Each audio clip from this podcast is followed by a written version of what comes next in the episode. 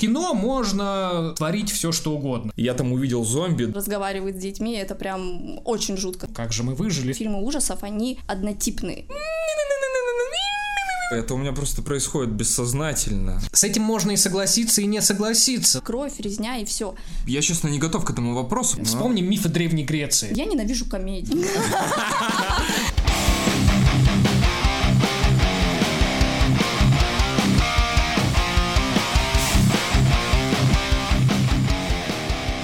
Ну что, мне доверили начать это дело, да, наш первый пилотный выпуск подкаста «Ужас, что творится в эфире». Да, это правда ужас, что у нас творится. Еще совершенно непонятно, что у нас творится, но будем пытаться говорить про хоррор а вот так а, в нашей кучке, могучей кучке любителей и фанатов жанра. Меня зовут Ефремов Алексей, э, психолог, э, фанат хоррора, и мы тут втроем, вот со мной Никита Бабич и. Лера Бабич, да, Привет, давайте уж привет. проявитесь как-нибудь, скажите что-нибудь про себя, не могу уже это тянуть, все. Да, всем привет, уважаемые слушатели. Меня зовут Никита. Это наш пилотный выпуск э, нашего нового, как говорится, проекта э, «Ужас. Что творится в эфире». Здесь мы будем говорить о хорроре, только о хорроре, ну и все, что связанное с хоррором. Будет интересно, поэтому обязательно подписывайтесь, э, слушайте нас и развивайтесь, как и мы в этом подкасте. Валерий, тебе слово. Говоришь, что это развитие, да? Ну, да, я в это тоже верю. Лера, давай. А, Всем привет, меня зовут Лера. А, Я очень люблю хоррор. А, Ну, ладно, это вам что надо знать, что мы просто три любителя фильмов ужасов, просто хотим об этом поговорить. Просто хотим набрать себе базу единомышленников э, и считаем, что э, наш э, этот вот труд очень важен будет для тех, кто также интересуется хоррором и для тех, кто не хочет э, оставаться в этом своем интересе одиноким. Да, и первый выпуск мы хотим посвятить не конкретно какому-либо фильму и явлению, а просто поговорить о хорроре как о жанре э, и разобрать несколько мифов, которые связаны с этим жанром. Э, их достаточно много, потому что вообще предвзятое есть отношение в культуре к жанру хоррор, есть э, несколько моментов, которые мы обсудим в этом пилотном выпуске. Да, действительно, нам кажется важным а, донести, а, ну, до тех, кто с этим, может быть, еще не совсем согласен, и утвердиться во мнении с теми, кто согласен, что хоррор это вообще-то очень классная а, часть современной культуры, это настоящее искусство часто, не всегда, конечно, да, но тем не менее, как явление, оно очень важное, значимое и э, может о многом чего-то кому-то донести. Ну вот, Лера, ты так э, смущенно улыбаешься. Я, я не могу Хочешь еще вникнуть поспорить? в процесс. Да, не, я предлагаю Валерии начать и Да, мы на рассказать, тебя какой, да, ответственность. какой, какой первый у нас э, миф, который мы будем сейчас разбирать. Подождите, ну я думаю, с мифами можно не торопиться. Ну вот э, хочется поговорить про саму эту сферу интересов. А. Как мы в этом оказались-то вообще? Да, ну давай начнем с тебя. А, да, с меня? Ну, давай Сначала с начнем с Лерой, меня. а потом А, слушай. Задай мне вопрос, Никита. Ну, расскажи мне вообще, как ты вообще познакомился с этим жанром, какой был твой первый фильм и какие эмоции ты испытал, когда ты соприкоснулся с хоррором. А Вот если говорить про самый-самый первый, то это был фильм э, Дракула Брэма Стокера, Фрэнсиса Форда Копполы. Да, это было, не помню, сколько мне лет было, 6, может быть и 8, ну где-то около того. Причем я увидел какой-то отрывок этого фильма по телевизору поздно ночью, родители что-то куда-то там ушли, и мы с сестрой остались вдвоем, и там показывали вот эту вот э, знаменитую сцену изнасилования, не помню, кого именно там насиловали, ну, какую-то из героинь. А, Да, да, Не это- Вайнону Райдер, кажется, другая Да, там девушка была. её. Да, вот когда Подруга. ее насиловал вот этот вот оборотень, вот где-то в саду посреди Да. кустов, и Nice. я тогда очень как-то испугался и не стал смотреть дальше. Но вот сцена вот впечаталась в меня на всю оставшуюся жизнь, и уже где-то дальше был Фредди Крюгер, и, по-моему, первый фильм, который я посмотрел вот от и до, это были «Восставшие из ада», вторая часть. Вот этот фильм, да, вот э, во мне навсегда остался, и с тех пор, с тех пор я больше не могу отделываться от этого. Ну, отличный опыт, я тебе хочу сказать. Ну вот у меня лично какой опыт. Я вот сразу вспоминаю две картины, которые из моего детства. Первое, это когда я посмотрел в детстве, ну мне было лет 10-11, э, мы с братом смотрели Resident Evil, Обитель зла с Милой Йовович, первую часть, где они оказались в подземном этом бункере Umbrella. И там я первый раз увидел зомби. И, если честно, после этого... 10 лет? Ну, Ты первый раз увидел зомби в 10 лет? Не, я, возможно, видел это ранее, но вот прям вот какие вот моменты из детства, которые вот впечатались вот в мою память, это вот э, Resident Evil, вот эта первая часть. Я там увидел зомби, да, и меня это настолько шокировало и напугало, что я не спал, ну, дня три, наверное, после этого фильма. Это настолько меня впечатлило, и было очень страшно. А второй, конечно, момент... Как ты с этим справился, хочется узнать. Ну, никак как-то это у меня стерлось. Побежал ли к родителям в кровать? Не, не побежал, но смотрел на кровать ну, брата и... Да, и что его никто не забрал, и все целые и здоровы, и со временем я уснул. А второй, конечно, момент, связанный это с Фредди Крюгером, когда его показывали на СТС. И больше всего мне было страшно. Вот эта заставка, когда была еще когда была, Когда реклама была на СТС, э, Фредди Крюгера. И даже я больше всего э, ее испугался, чем сам фильм. Ну и, конечно, я их посмотрел по СТС, эти фильмы, и мне было еще страшнее, и я еще больше не спал от этого. Это тоже был в период где-то 10-12 лет примерно. Ну вот, и я понял то, что хоррор затрагивает мое сердечко, и когда страшно, это круто, в принципе. Вот, Лера, а ты расскажи, что у тебя было. Да, ну, был ли у тебя Фредди Крюгер? Да, я думаю, у меня, как и у большинства детей в детстве был самый страшный страх — это кошмары Фредди Крюгера, потому что реально было страшно засыпать, казалось, что сейчас все заснешь и появишься где-то там. То есть ты прям так фантазировал? Прямо да, я реально, реально боялась уснуть.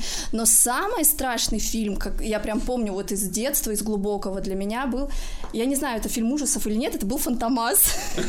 Кстати, да, да. Не, ну сам образ был криповый, Да, потому что мы тогда сколько, ну, я не помню, мне лет 8, может, было, было где-то так, но я прям очень мелкая была, и когда я вот первый раз увидела вот это лицо, оно на меня такое впечатление произвело, что я потом, мне постоянно казалось, что ночью кто-то стучится ко мне в дверь, и это был фантомас, то есть у меня прям был такой кошмар. Он совершенно жуткий, я, мне кажется, даже относительно недавно узнал о том, что вообще-то это никакие не ужасы, а комедия. Да? Я именно ужасами воспринимал это в детстве всегда, и мне никогда не хотелось к этому образу, ну, кстати, к фантомасу не хотелось возвращаться. Я был правда удивлен, когда узнал, что это же комедийный фильм.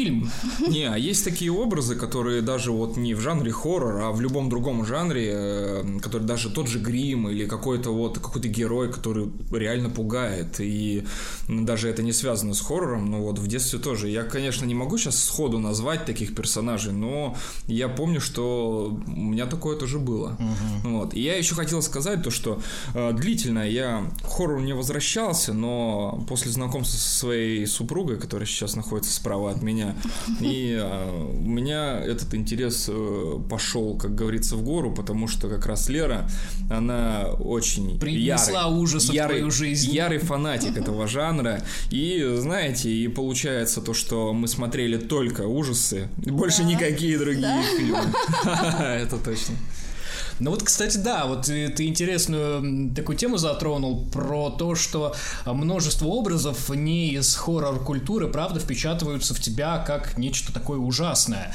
И мне кажется, это про то, что у хоррора, правда, могут быть границы-то очень размытые. Да, мы воспринимаем какие-то вещи страшными, хотя они не должны быть таковыми. А, вот у меня тоже сейчас какой-то фильм а, крутится в голове. Как... А, вот «Живая мертвечина» Питера Джексона. Угу. А, детстве я воспринимал этот фильм как один из самых страшных вообще в моей жизни. Была абсолютно невыносимая история для меня. Потом, когда я посмотрел уже, когда мне было чуть за 20, я думаю, блин, какая классная трэшовая комедия.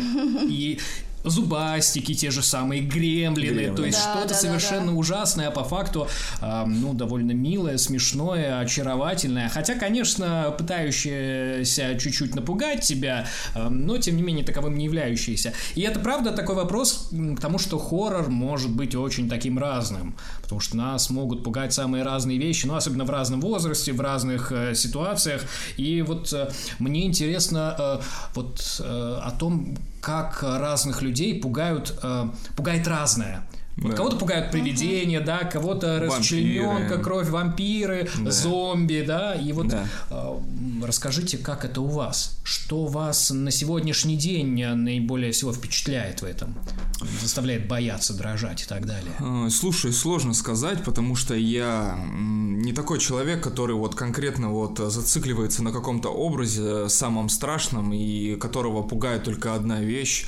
А, В, лю- в любых вот фильмах ужасов разные образы, они на меня наводят ужас. Вот даже если взять а, в детстве я очень сильно боялся зомби, но сейчас я их меньше боюсь, я все-таки более боишься. повзрослел. Да, но вот сейчас меня вот больше пугает что-то мистическое, вот, например, как вот в паранормальных явлениях или в астрале какие-то духи, призраки, которые тебе не дают покоя, э, и э, с ними невозможно их потрогать, невозможно как-то с ними контактировать, они часто э, злые, вот, и тебя достают всячески, и это пугает больше всего, потому А что ты не знаешь, как сопротивляться с ними. встретить? Не, ну если какой-то Каспер придет ко мне и меня будет обнимать до смерти, то, в принципе, я готов к таким мукам, да. Так, так умереть ты готов. Это точно, да. Лера. В общем, я недавно задумалась о том, что я больше всего боюсь вообще в фильмах ужасов, и я поняла, что это вот э, фольклор, э, такой вот э, интернет-фольклор, э, там Darknet, э, вот эти все истории, там про красные комнаты, то есть когда ты понимаешь, что это вроде бы реально, вот эта жестокость, да, людей, но при этом ты, ну, не можешь э, найти доказательную базу и узнать, на самом деле ли это все такое страшное. Вот. Ну и, наверное, в слэшеры я больше все-таки боюсь именно не призраков, там, вампиров, а именно вот насилия, что человек может э, сделать... э, Что худший враг это человек. Да, да, да. а не некая сверхъестественная сущность. У вас так по-разному это устроено. Вот Да. Никита говорит, боюсь привидений. А вот, ну, я думаю, обязательно ли бояться, обязательно ли верить вот в эти сверхъестественные вещи, чтобы их бояться? Потому что я примеряю на себя, и я, ну, в этом смысле такой скептик, не верю практически во всякие сверхъестественные сущности, но а, меня часто пугают фильмы вот на эту тематику. Ну, я не знаю, честно, верю я или нет, но мне кажется, больше не верю, чем верю. Но вот, допустим, из таких вот ярких примеров, которые я могу сейчас рассказать, это вот фильм «Астрал», допустим. Хоть он и мейнстримный, все дела, то есть там для всех, но э, если... если... Такой снобизм. Не, ну он как бы, для- ну, как сказать, он мейнстримный, это же правда, правда. Согласен. Да, и э, если вот, допустим, взять вот э, музыкальное сопровождение этого фильма, когда... Это кошмар, я даже проводил... Можешь еще раз? Э, Если вот брать эксперимент, э, я брал эксперимент, я несколько раз смотрел этот фильм, и после каждого раза я не мог ночью снуть. Это правда. И да. вот э, человек э, рядом сидящий подтвердит это. и Я, у меня просто я сплю, мне снится эта музыка, я просыпаюсь, и у меня какая-то, какие-то панические атаки, грубо говоря, мне страшно. И это вот после каждого просмотра астрала. Я не знаю, с чем это связано, но Ну, вот на что ты так есть. реагировал? Именно на музыкальную вот эту составляющую? Да, и сами вот, вот эти вот скримеры, особенно когда вот эта бабка переодетая в дета, и она вот на тебя надвигалась, и вроде как бы она не делает резких движений ее, но вот это она улыбается и к тебе вот приближается, это кошмар. Такое комбо прям образов, музыки. Да, да, и да, можно сказать, что я вот, допустим, в Тематики. это не верю, но когда я это вижу на экране, я в это верю, и мне это, и мне страшно, да. У меня практически такой же опыт был с фильмом. Вот недавно вышел с Киномаринг. Мы его посмотрели буквально неделю назад. И тоже вроде там не показывают никаких там жутких образов, но сама вот эта атмосфера, вот этот саспенс, закадровый голос, который там разговаривает с детьми, это прям очень жутко. То есть ты ночью просыпаешься и думаешь, господи, как в А туалет ты пойти?» просыпалась после него? Да, я, ну я не могла уснуть, да, и я не ходила в туалет, я терпела до утра. А потом я просыпался, и весь диван мокрый. Это тоже Ну. вырезать можно, Никита. Мы подумаем, стоит ли это вырезать. Э, Ну вот, э, кстати, да, и тут э, интересный вопрос, вопрос, что мы тогда, правда, определяем как хоррор, потому что, ну, определение такое получается у этого жанра очень э, размытое. Там может быть монстр в виде монстра, да, там какого-нибудь зомби, в виде призрака, в виде какой-то потусторонней сущности, а может быть обычным живым человеком. И, блин, много чего вмещается тогда сюда. Тогда жанр такой максимально расплывчатый у нас получается. Расплывчатый, да, но здесь можно его объединить в одно, то, что это то, что пугает, пугает человека да. или вот от чего ему страшно. Ему же может быть страшно и от каких-то существ, духов, но ему также может быть страшно и от других людей, что они могут сделать с ним.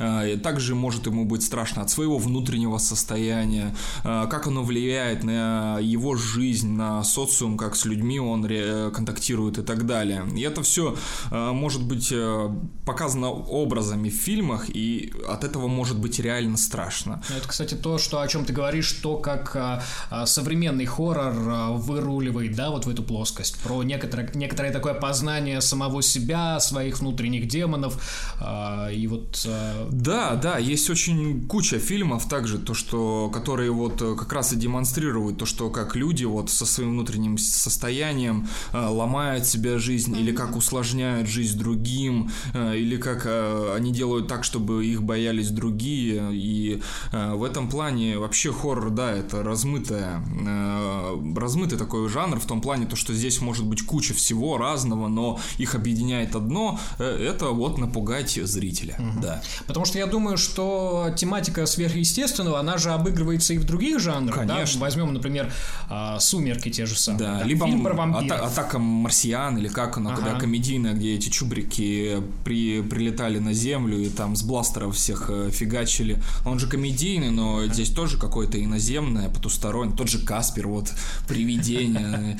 Это же комедия домашняя. Но все-таки тут надо сказать, что фильмы ужасов, они выполняют функцию напугать человека. Угу, не, да. развле... не развлечь его, а больше именно запугать. Поэтому... Не, ну и развлечь тоже как бы отчасти. Ну, когда мы боимся тоже, ну так-то своего рода развлечения. Ну, например, когда ты идешь, а, а, в, садишься на какой-то аттракцион, который тебя переворачивает вверх ногами и несет на бешеной скорости, ну так-то ты же боишься. Но, но ты развлекаясь. Получа... Но ты получаешь совершенно другой опыт, когда ты там на американских горках катаешься или там на ракушках каких-нибудь. Нет, ну я, может быть, я, я не совсем ракушки. понял. Э, я, кстати, тоже. Но я думаю, что развлечение, оно не противоречит э, твоей, твоему желанию испугаться. Ну, типа, я хочу испугаться, мне это добавляет какого-то адреналина, эмоций, и я таким образом развлекаюсь. Я тут скорее понимаю тебя, что а, одно дело развлекаться, другое дело веселиться. И в этом смысле, когда хоррор ну, выполняет да, функцию да. веселить, то угу. вот, ну, к тому, что м, остается он ли хоррором после этого? Ты вот про это говоришь? Ну да, да. Угу. Ну, то, многие комедии ужасов признаны именно как комедии ужасов. Вот Они я остаются вот... ужасами. Вот я вот ну, это... типа еще трешовых комедий. Да, да, да. Вот это вот у меня всегда вызывает какой-то диссонанс. Угу. Я абсолютно не люблю, например, вот такие фильмы, как «Счастливого дня смерти», когда ты смотришь просто рандомно, думаешь, вот это хоррор, да, я сейчас посмотрю фильм ужасов, но при этом мне показывают комедию. Угу. И лично вот я это вообще как-то, ну, не очень а, воспринимаю. Ну, то есть ты смотришь э, хоррор... Чтобы вот напугаться. С, а, именно конкретно да. с целью напугаться. Да. Угу. Просто у меня это по-другому работает. Я смотрю хоррор в том числе, чтобы напугаться, но я для себя оставляю еще э, идею э, посмотреть, как э, режиссер выходит за рамки чего-то. Потому что в кино можно творить все, что угодно. Да, это какая-то вымышленная реальность, там можно устанавливать свои правила. И меня интересует именно вот этот вот выход за пределы. Выход за пределы жанра в том числе. Ну, поэтому, когда э, режиссеры снимают э, фильмы на мистическую какую-то тему, мне правда интересно, что он там такого накрутит, как он это использует, как он это вмонтирует вообще в повседневную реальность, которая в фильме демонстрируется. И это для меня один из таких важных показателей. Именно поэтому я больше люблю такой не мейнстрим, не мейнстримный хоррор. Ну, потому что в мейнстримном вроде как все понятно и все это много раз виденное. А, поэтому помимо задачи испугаться, я вот еще и таким тоже себя балую. Не, ну как, э, есть же вот э, эти именитые режиссеры, которые в мейнстриме, они тоже вот что-то в жанр новое приносят. Вот даже если брать э, Напомни, пожалуйста, фамилию, которую Астрала, Астрал сделал пилу. Эм, Вот, знатоки, да? Да, не, э, тот же, ну вот, грубо говоря, если вот сейчас взять... Джеймс Ван. Джеймс Ван, да, все верно. Или Ариастру взять.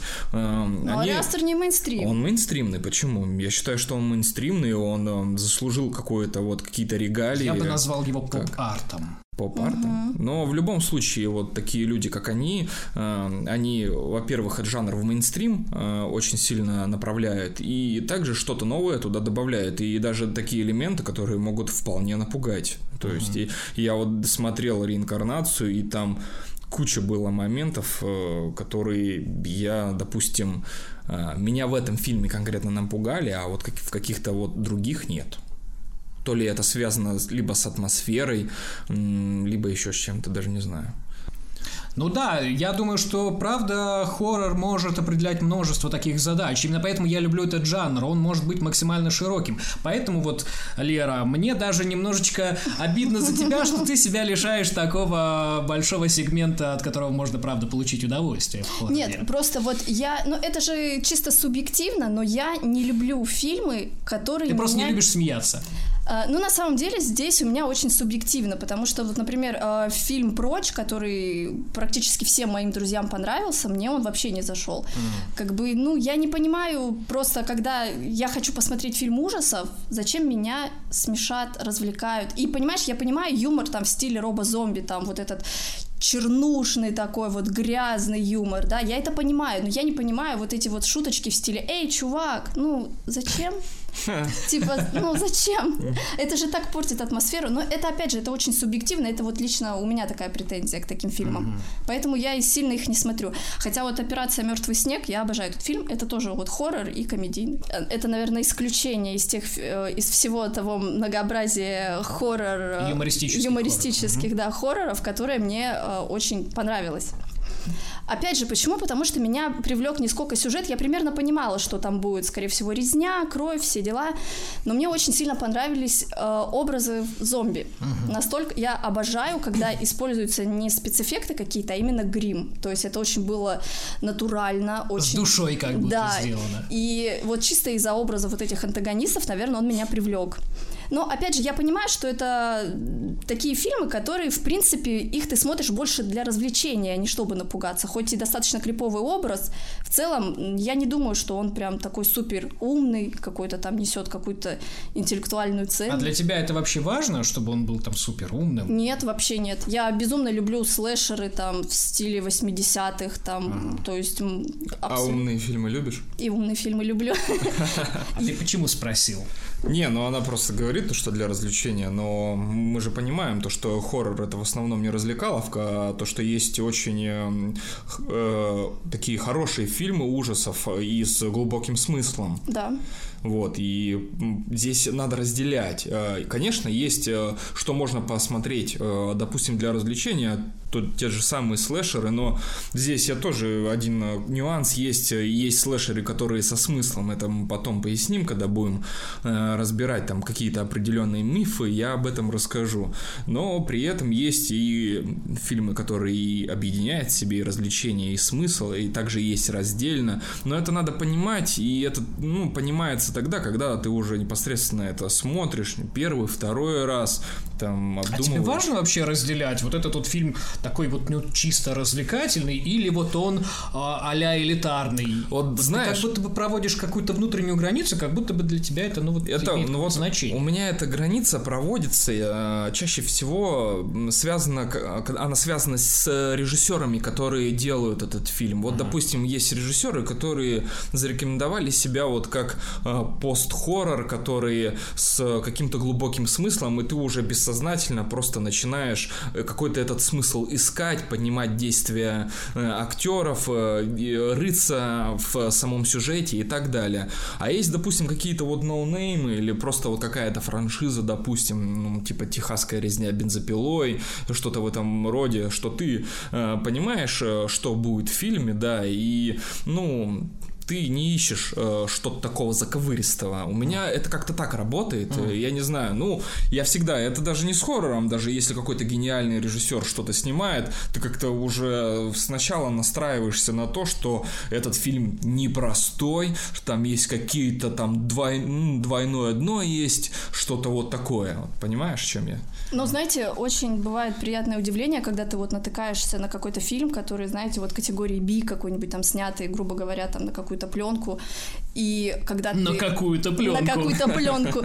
И, ну, ты, в принципе, никакие надежды на него не возлагаешь, и при этом он тебя приятно удивляет. То есть после него у тебя такое приятное послевкусие, и ты такой думаешь, ого, интересно, я совершенно это не ожидал. И тут очень сложно, мне кажется, э, именно вот э, наблюдать за фильмами, которые не такие популярные. То есть ты, mm-hmm. в принципе, не понимаешь, давать им шансы или нет. И в этом плане, мне кажется, вот эта теория Никиты, что от режиссера плясать, как бы, ну, она такая очень... Ну да, и это я просто рассказываю, как вот мой настрой, это у меня просто происходит бессознательно. Вот интересно, правда, что э, ты так говоришь, что есть э, условно хоррор такой... Э, с подвывертом, да. а есть вот как бы для всех. Просто ты вот в разных формах уже несколько раз за сегодня говоришь. Не, почему? Это ж это, это все для всех. Но все для всех. да, здесь просто я говорю за себя, то что э, есть что есть хоррор, который развлекает, э, в который не несет какого-то вот глубокого смысла, даже есть плохой сюжет, э, плохая реализация и так далее. А есть вот э, такие фильмы, как Реинкарнация, Солнце состояние, которые даже надо посмотреть не один раз, а несколько, чтобы понять вообще о чем, э, какие, э, какой смысл он несет и, и так далее, да. И, не, конечно, это может как бы э, звучит как-то со снобизмом, но это не так. Вот, я, я смотрю только Ариас. Да, да, я не имел это в виду, поэтому да, вы знаем, меня что? Джеймса Ванна ты тоже котируешь. Да, да, я котирую, вполне ну, очень нравится. Да, я, я согласен в том смысле, что у многих же представление о хорроре как о таком, ну, чем-то, о чем-то плоском достаточно. Развлечение, да? обычно Развлечение, это. Да. И тут мы можем приступить к разбору первого мифа, мы да? это уже делаем. Мы да. это уже делаем. Но давайте обозначим, обозначим, обозначим то, что вот первый мир, миф... Можно, можно я расскажу предысторию этого мифа? Да, конечно. В общем, у нас, а, у нас есть знакомая девочка, которая просто один раз нам сказала, вот, зачем вы смотрите фильмы ужасов? Это же фильмы для быдла. Ты можешь сейчас передать ей привет. Привет. Да, надеюсь, эта девочка не поймет, Я думаю, она вряд ли будет слушать подкаст про фильмы ужасов, поэтому... Ну, Фильмы для быдла. А что она имела в виду? Ну, что они поверхностные, развлекательные, несерьезные. А какой у нее любимый фильм? Я не знаю, к сожалению. Хорошо бы у нее было поспрашивать про это. А, вот у меня, когда я слышу вот эту фразу, то, что говорят фильмы ужасов для быдла, у меня вот э, сразу всплывает в памяти вот один фрагмент. Я на Ютубе когда-то вот, когда был э, увлекался конспиро... конспирологией, э, есть один у нас русский. То есть ты уже не увлекаешься, что? Э, нет, уже не увлекаюсь. И слава вот. богу. Я слава богу не увлекаюсь, да. Э, и есть один человек на Ютубе, у него были лекции, он преподает в каком-то питерском универе и преподавал лекции, которые записывали на видео, выкладывали на YouTube. Какой-то э, профессор криминологии, я не помню его фамилию. Криминалистики криминалистики, да.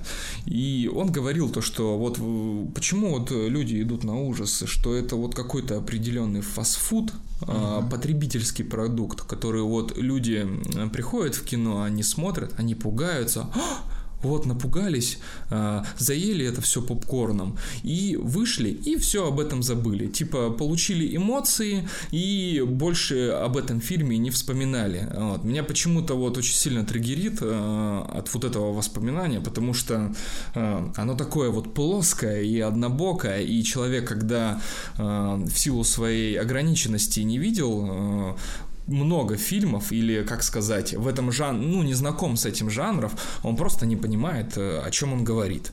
А как фамилия его? А я вот не помню, честно, не помню. А, вот, а хоть убей. этично ли это говорить тут? Не, ну я же не говорю о фамилиях. Э, кто, ну, кто понял, тот понял. Вот, о ком я говорю. Но я уверен, то, что никто не понял, потому что такой шлак мало кто смотрит. И я вот был тем зрителем, который это смотрел. Слушай, ну, по поводу фастфуда, ну, эм, с этим можно и согласиться, и не согласиться. Ну, такое правда есть, наверное, потому что... Так ну... я, я поэтому и сказал, то, что это плоское, как бы, мнение, оно однобокое. Угу. И он, он это говорил в отношении всего жанра. То есть, что это вот потребительский продукт, какой-то фастфуд, э, что ты его поел, как говорится, как гамбургер, и забыл о нем. Он тебя насытил какое-то время. Гамбургеры бывают очень вкусными. Это да. Мне кажется, тут еще э, просто надо заметить, что у многих людей отношение к фильму фильмам ужасам, как вы знаете, слэшеры из 80-х. Там угу. компания подростков, которая идет в лес, там на них натыкается маньяк, кровь, резня и все. Хотя, если посмотреть, то многие фильмы ужасов, они такие затрагивают темы, как одиночество, депрессия, смерть близких людей. Как может, э, ну, фильмы для развлечения быть с такой тематикой. Отношения внутри семьи, да, да то, что да. постхоррор как раз таки развивает. Да. Ну, вот это такая и большая, и большое приобретение эпохи 80-х, и большая беда, да. мне кажется. А они сами что... создали этот стереотип, поэтому да, к, сожале... вот к сожалению, в то время было очень много похожих действительно картин, потому что они делаются по очень простой схеме. А, там а, можно быть достаточно изобретательными, но очень прямолинейными. И из этого можно, правда, выжить много всего. Ну, кстати говоря, эта схема, она работает до сих пор. Да, от этой схемы не отказались. Слэшеры производятся и сейчас, и некоторые вот прям а, в точности копирующие ту эпоху. И это и хорошо, и плохо, опять же, может быть. И в этом есть своя своя прелесть какая-то. С этим никто не спорит, что это было достаточно фастфудно, но это какой-то лишь кусок от того, что мы видим вообще на протяжении всей эпохи кинематографической. Ну, знаешь, я, чтобы вот э, поглубже раскрыть эту тему, здесь вот э, следует сказать, насколько хоррор, э, он влияет на культуру и социум. Если, допустим, это какой-то вот потребительский продукт, то он, по идее, никак не влияет, он тебя разлег, и он как бы кончился и жил себя но мы видим на протяжении вот всего истории кинематографа хоррор, он зарождался вот с самого начала, если смотреть там, грубо Это говоря, да, с 40-х, с 50-х годов. И да. хоррор, он себя впитывает вот эти вот человеческие, как бы негативные явления, которые происходят в социуме, и их отражает. Если вот, допустим, вот смотреть э, какие-то вот природные катаклизмы, э, которые вот э, э вылились в такие фильмы, типа как «Годзилла» э, или там «Кинг-Конг», грубо говоря, если его же же можно как бы я назвать думаю, хоррором? По... Да, я думаю, вполне да. А вот, допустим, слэ- слэшеры 80-х, это тоже какой-то вот, они несут огромный культурный пласт, он даже в том плане, то, что там э, вот говорится в основном, там основные лица это подростки, которые э, занимаются сексом, э, не предохраняются, э, то, что я вот помню, вот читал вот по поводу этой темы, и э, слэшеры 80-х, они в этом плане тоже вот какой-то э, культурный э, пласт текст или смысловую нагрузку несут, и это также отражает, э, отражается в кинематографе. Ну да, они точно отражают тенденции той вот э, сексуальной свободы да, какой-то. Да, да, да, я в вот это имел смысле распущенность, да. не хотел верно. говорить. Негативной да, стороны но... вот этого всего. Да, все верно. Протест против старшего поколения, mm-hmm. потому что там же часто маньяками становятся какие-то такие э, люди, ну, более старшие, да, из какой-то такой консервативной среды, все, наверное. Да, вот, вот это вот столкновение разделение поколений, свобода против консерватизма. Это, правда, можно проследить в таких фильмах. Поэтому здесь вот сразу вот этот стереотип, то, что хоррор для быдла, он сразу разрушается об тот факт, то, что реально этот жанр, он очень сильно э, влияет на социум и на саму культуру, и вот эти все изменения он э, в себе содержит, которые вот переносит э, на экран. Вот если зомби и вампиры, оборотни, которые э, ну, показывает на экранах, здесь э, также можно сказать то, что это фольклорные персонажи, которые с самого-самого начала человеческой истории или там на протяжении ее, они вот как-то всплывают э, у человека в сознании, воображении, даже если взять вот, допустим, «Чужого», который вот первый фильм Ридли Скотта, это тоже такой классический хоррор, который показывает то, что космос, он не может быть дружелюбным для угу. человека, и то, что, возможно, там есть какие-то существа и явления, которые может человека или само человечество как э, популяцию просто уничтожить.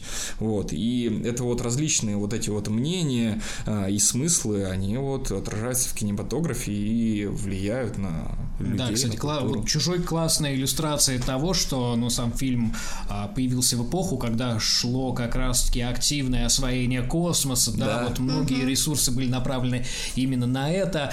И да, вот хорошо бы было подсветить ту сторону, что космос может быть не всегда-то к нам а, расположен. Да, еще если заглянуть чуть поглубже, у Кубрика была эта история с космической Одиссеей 2001, когда Да. мы увидели вот а, бунт искусственного разума того же, да, что космическое путешествие это может быть больше, чем космическое путешествие, это не, не просто про там гонку вооружений, например, но это правда может таить в себе какие-то более опасные последствия. И тут еще мне хочется сказать, что э, эм, напугать, мне кажется, задача напугать это правда более сложная задача, чем, например, рассмешить. Согласен. Согласна. Тем более, если сейчас взять, э, допустим, тот факт, то, что люди избалованы кинематографом, они избалованы жанром, и э, авторам кино все сложнее и сложнее напугать людей, чтобы они могли реально выйти из кинозала и прям «О, там э, трястись от страха или как-то вот эмоционально вот этот фильм э, прочувствовать, что действительно стало страшно. Это отнюдь сейчас нелегкая задача, потому что сейчас э, сам продакшн и сами приемы, такие вот как скримеры, они уже стали более популяризованы, уже человек увидел скример, э, скример, то есть уже как-то на него особо ну, не обращает внимания. А вот создать атмосферу, э, чтобы человек прочувствовал это на своей шкуре, и ему реально стало страшно, это очень нелегко, и в этом плане тоже вот я могу сказать, что хоррор э, не является для быдла, потому что э, задача режиссера э, вот это напугать зрителя в настоящее время, оно, она является, ну, такая очень нелегкая, трудная задача, да. Ну, даже если предположить, что хоррор это жанр для быдла, ну, как-то мне даже не, не страшно это примерить на себя. Ну, быдло и быдло, с кем не бывает, в конце концов. Но мы же не быдло. Мы этого не знаем пока что, Никита, время покажет. Это точно, да. Просто вот есть такие моменты, вот я человек такой, который вот я не могу однозначно сказать сто процентов о каком-либо явлении, что это черное, либо это белое. У меня всегда есть куча сомнений, и я вот всегда... Всегда есть какой-то диапазон. Да, все верно. Всегда вот э, что-то серое. Вот. И я не могу сказать то, что вот, допустим, комедии, вот это гов- ну, плохое, плохой жанр, типа для быдла. Но это тоже неправильно так говорить. Ну вот, и это Потому абс- что есть фильмы Вуди Аллена, например. вот, да. Да. И это абсолютно аналогично применимо к э, ужасам, да. Вы, кстати, не замечали, что именно фильмы ужасов подвергаются такой критике? Вот, то есть я никогда не встречала вот, ну, людей, которые говорят, я ненавижу комедии, я ненавижу боевики. Но постоянно говорят, я ненавижу ужасы. Нет, ну я, кстати, не очень люблю боевики. Ну, я поэтому- тоже не люблю. Но в основном вот именно на ужас направлена какая-то агрессия, как будто человек реально их боится, но при этом он, ну, что типа, да что, это же все нереально, это же все все равно, ну, подумаешь там, что... Ну, типа, что на это время, время тратить? да, это ж такая типа, я же тупость. такой умный взрослый, что это детский сад? Ну, Да, полностью согласен. ну, кстати, можно и посмотреть, как раз разобрать эту тему, что очередной миф, ужасы Да, нереалистичны. как раз этот миф вот сейчас вытекает из э, последнего суждения Леры. А, ну, по правде говоря, они в большинстве как бы нереалистичны. Но есть вот такие фильмы ужасов. Вот, допустим, мы недавно вот э, в киноклубе, ну, сейчас такая легкое э, примечание. Вот а Реклама. Алексей, он ведет киноклуб Черная суббота. Это такой клуб, где мы совместно э, смотрим хорроры и в последующем его обсуждаем. И вот из последних сеансов, который у нас был, мы разбира... смотрели и разбирали фильм «Опоссум». Ну, Да, вот. британский фильм режиссера Мэтью Холнеса.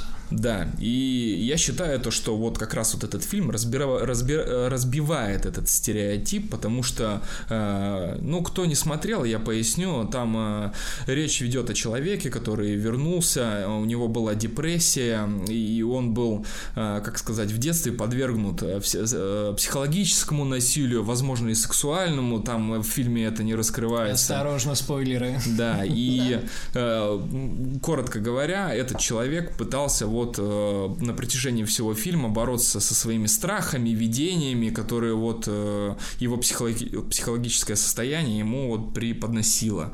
Да, и э, сказать, что это нереально, то, что когда люди в какой-то, в каком-то таком состоянии психологическом, даже в депрессии, что у них происходит в душе, э, но это неправда, это очень реалистично, потому что человек испытывает огромный спектр эмоций, и, допустим, люди, которые вот э, в депрессии, э, либо в каком-то психозе посмотрят фильм, они могут сказать, да, именно вот это я и чувствую, что вот происходит в кино, ну, грубо говоря, примерно, ну вот, и эти эмоции могут спокойно вот э, показываться в фильме вот как вот в опоссуме.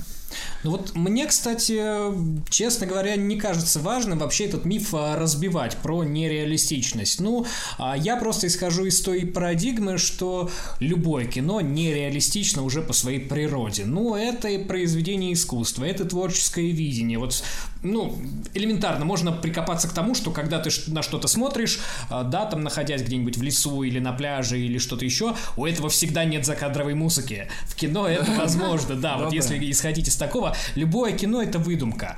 Там всегда, ну, я просто считаю, в кино можно делать какие-то допущения. Если тем более Конечно. мы э, стремимся к какому-то э, жанровому произведению, то, ну, мы идем на этот компромисс и создаем то, что должно э, предполагаться этим жанром.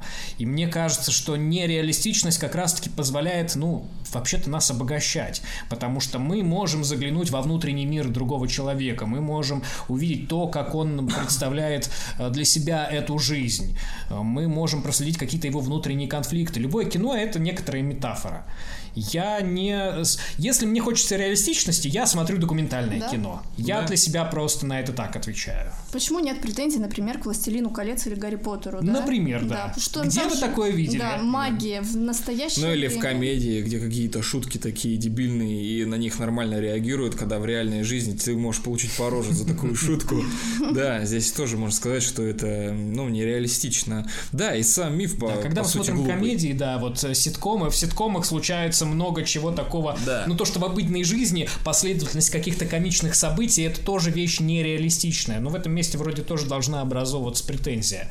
А, нереалистичность хоррора, на мой взгляд, это часто его преимущество как раз-таки, потому что мы а, можем увидеть э, необычные явления, необычных людей, необычных монстров, и в этом всем есть своя прелесть, э, свой вкус, свои краски. По сути, мы ради этого ходим в кино, чтобы смотреть фильмы, чтобы погружаться в какую-то вселенную, чтобы что-то для себя новое открывать. И я тоже не понимаю вот эту претензию. Вспомним мифы Древней Греции. Да. Они тоже максимально нереалистичные. В чем проблема? Подождите, а кто сказал, что вампиров и зомби не существует? Ну, да. А может они Никита, есть? ты сказал, что завязал с конспирологией. Да, согласен, ладно, не будем об этом. Но, знаете, вот следующий вопрос, который я хотел бы разобрать, именно я хотел услышать ответ Лёши э, на этот миф, но чаще говорят, э, часто говорят, то, что вот хоррор, это, знаешь, вот, ну, для маньяков, для каких-то вот психически неуравновешенных э, людей, у которых с психикой что что-то не то, и они вот как-то компенсируют свои, этими фильмами э, свое вот это, свои неврозы. Вот ты, как практикующий психолог, э, расскажи, вот что тебе об этом известно? У меня нет такой подробной статистики, и так вот досконально этот вопрос я не изучал, но давайте исходить, наверное, из того, что люди сами по себе довольно агрессивные существа. Ну, например, Согласен. мы хищники, да, мы в большинстве своем плотоядные. Но моя смысле... жена больше травоядная. Ключевое слово «больше». Да. То есть, может быть разное, да, и в этом смысле, ну, какие-то агрессивные тенденции в нас существуют. И мне кажется, если, а, допустим, режиссеры снимают такое кино, тем самым реализуя свой какой-то агрессивный потенциал, то пусть они делают это так, чем прибегают к каким-то формам насилия, например. Я понимаю, что может быть и то, и другое одновременно, но как некоторая сублимация наших вот таких эм, проявлений внутренних, она классным может быть, э, ну, лекарством, может быть, не очень подходящее здесь слово, но пусть так. И я думаю, что люди, которые смотрят кино э, вот в этом жанре, они делают примерно то же самое, потому что, ну, кого-то это, правда, разряжает. Разные люди смотрят это кино. Оно часто бывает очень кассовым. И если исходить из того, что э, эту кассу приносят сплошь э, абсолютно нездоровые люди, то, ну, как же же мы выжили среди них тогда, да? И как же мы можем быть тогда продуктивными, вести какой-то социальный образ жизни и вот все прочее. Ну, знаешь, Леша, ты себя чувствуешь ненормальным, когда Я вообще не хорроры. верю, что есть абсолютно психически здоровые люди. Я допускаю и скорее даже в это верю, что у нас есть э, абсолютно у большинства какие-то расстройства в той или иной степени. И я не вижу в этом проблемы, потому что, ну, мы можем к этому адаптироваться, мы можем прибегать э, к помощи психологов, врачей и прочих лекарств каких-то и прекрасно жить друг с другом. И Согласен. себя вообще это контролировать. Не все из нас а, психопаты откровенные, да. Я все-таки не так много их в своей жизни встречал. И вроде сам тем же не отличаюсь, ну, как мне кажется. Слушайте, Давайте вспомним ну... еще такой момент, что там, а, к примеру, тот же Чикатило вел абсолютно приемлемый с виду образ жизни, да, его там долгое время не могли поймать. И такой примерный семьянин, хороший работник и прочее, но каким он оказался человеком. И тут, на мой взгляд, нет, не может быть какой-то прямой корреляции между предпочтениями в кино, там, ну, в литературе, да, может быть, и какими-то какими другими интересами, и вот внутренним устройством. Может быть, она какая-то есть условная, да, но вот так напрямую, чтобы говорить, мне кажется, это не очень справедливо. Это если посмотреть, например, даже боевики, да, сколько там смертей происходит, да, да, да, и да. как бы на это никто не обращает внимания. Мне кажется, что это миф... Сериалы про ментов, наверное. Да, да. Э, Криминальная Россия. Криминальная да, Россия, вот, да. Мне кажется, она Документальный раз сериал влияет. страшнее любого хоррора, выходивший да. в прайм-тайм вечерний. Но да. мне кажется, это больше такой миф старшего поколения, потому что вот все, что связано, где там смерть, там что-нибудь аниме, настольные игры, это все вот э, плохое, все там от сатаны. Не знаю, я часто от ровесников тоже слышал такое, что как ты это смотришь, да что с тобой не так.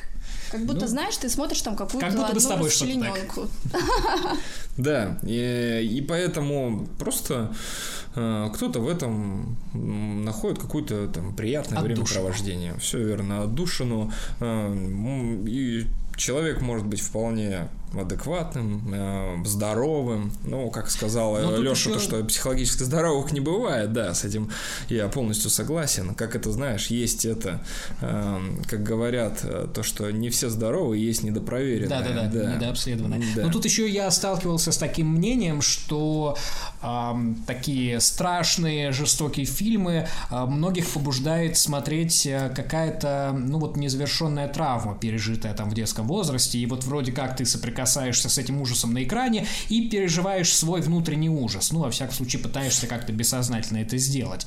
И это не говорит про там наличие или отсутствие психического здоровья, это скорее про, опять же, твои внутренние особенности, что ты какой-то опыт для себя пытаешься, ну, таким образом закрыть, да, пережить его с помощью экранного какого-то воплощения. Но это только что-то мнение, я не знаю, насколько оно проверенное, но я с таким сталкивался. Такая терапия. Хор, да, я думаю, вполне да. Да.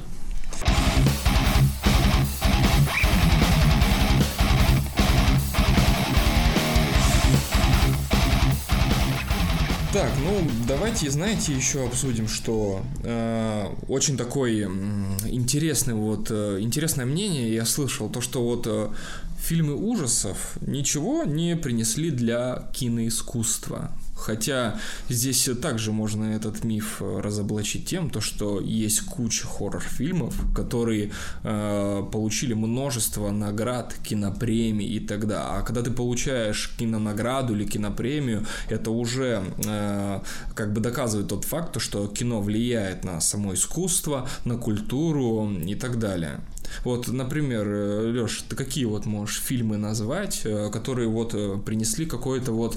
Э, Вклад в кинематограф? Да, все верно. А, ну, наверное, в первую очередь Психо Альфреда Хичкока, да, да, Хичкок, ну, такая фигура, которая, в принципе, для жанра, для, да, не только для жанра, а для кинематографа сделала очень многое. В этом смысле его вклад отрицать, ну, как-то бессмысленно и глупо. И Психо тот фильм, который, а, ну, правда, повлиял на развитие вообще и хоррора, и триллера, и э, слэшера, да, он был таким своего рода зачатком для этого.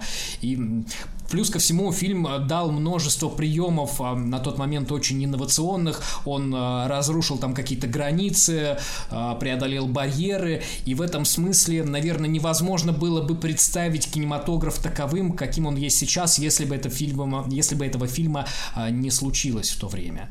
Вот для меня абсолютная заслуга Хичкока э, в целом для кинематографа очевидна и для жанра, в том числе благодаря фильму «Психо». Ну вот, что я могу вот такое вспомнить, это мне сразу вот бросается на ум, э, это э, «Ганнибал», фильм, который тоже вот 90 какого второго Ты года. Ты имеешь в виду «Молчание ягнят». Да, «Молчание ягнят», все верно, прошу прощения, перепутал. Вот, Бывает. этот фильм тоже взял множество наград, тоже взял «Оскар», и тоже как бы поставил триллеры, ужасы вот на какой-то более вот высокий уровень в плане, в плане режиссуры. Ну, одна из самых ярких ролей Энтони Хопкинс. Да. да. Вот, наверное, многие до сих пор ассоциируют э, его именно с этой ролью. Да. Да, абсолютно бесподобно там было сыграно.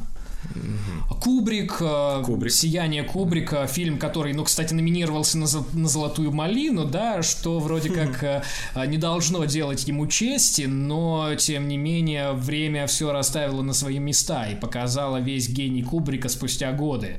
Несмотря на то, что фильм, снятый по э, произведению Стивена Кинга, был автором же забракован, Кингом в смысле, но время, опять же, показало, что фильм очень красивый, эстетический, эстетически, что он содержит множество каких-то классных операторских приемов и режиссерских находок, что там отлично выстроен саспенс, что актерская игра Джека Николсона, опять же, ну, наверное, достигает какого-то абсолютного предела. А, да, и, и, допустим, если вот брать э, современное время, вот, допустим, сейчас вот 2020-е годы и так далее, сейчас вот куча премий и наград берут вот так называемые пост-хорроры, э, которые тоже очень красиво сняты, э, которые пугают, у которых тоже там есть глубокий смысл, э, тот же Ариастра. Я вот забыл еще режиссера, который снял «Ведьму», «Маяк». Роберт Эдгерс. Да, тоже, который получил кучу наград и получил призвание призвание как режиссер. Вот. И сейчас можно сказать, э, что вот сейчас э, современное наше время это вот эра пост-хоррора, вот, которая вот также влияет на культуру, показывает, как бы вывела ужасы на более высокую планку в том плане, то, что хоррор бывает очень интеллектуальный. Давайте еще э, не забывать о том, что многие э, культовые, признанные уже ну, во всех возможных э, рамках э, режиссеры, они тоже начинали где-то оттуда. Тот же Роман Поланский, да, у которого вышли в свое время абсолютно легендарный «Ребенок Розмари», да. «Отвращение», да, и фильм э, «Изгоняющий дьявола» Уильяма Фридкина, да, который тоже положил ц- начало целому поджанру, да, да вот и, про изгнание вот бесов. И, и здесь всего. вот следует сказать, что это фильмы, это как классика кино уже считается, ну, особенно вот верно, «Экзорцист», «Экзорцизм», э, эти фильмы, они чисто классические, они уже всем признаны, и э, как бы отрицать их э, влияние на кинематограф, э, я считаю, это очень неправильно. Далеко ходить даже не надо, вот тот же Питер Джексон, абсолютно мейнстримовый такой режиссер, ну, признанный, опять же, вот, ну, вообще всеми, наверное, да, «Властелин колец», я думаю, никто не будет спорить, что это уже живая классика, живая легенда, да. вот это все. И когда-то в 80 лохматом году он снял абсолютно трэшовый, очень угарный, классный э, фильм в плохом вкусе. Фильм, правда, в плохом вкусе во всех смыслах, но абсолютно обаятельный, смешной и кровавый при всем при этом. Эм, и кто бы мог подумать, что из этого вырастет вот такой режиссер, да, который снискал себе славу одного из самых э, почитаемых сегодня э, фигур в массовом кинематографе.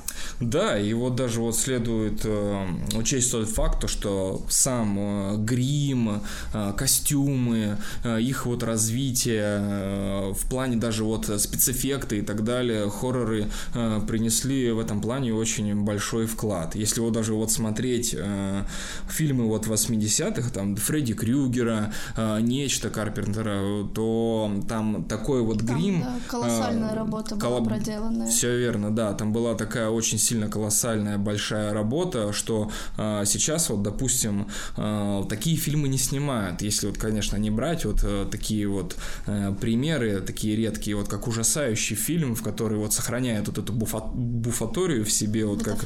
эм, Как правильно? Бутафории. Бутафория, да, все верно.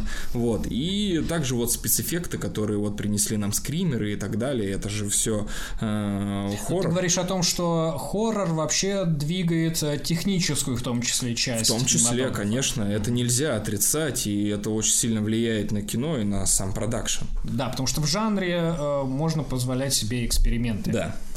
Потому что очень сложно напугать зрителя, особенно искушенного. И мне кажется, в этом плане хоррор очень классно работает над спецэффектами, над гримом, над вот этой всей атмосферой.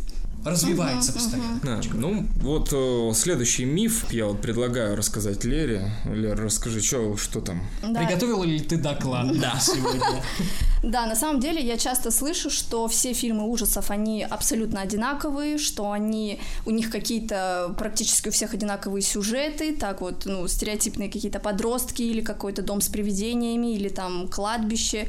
В общем, что все фильмы ужасов, они однотипные.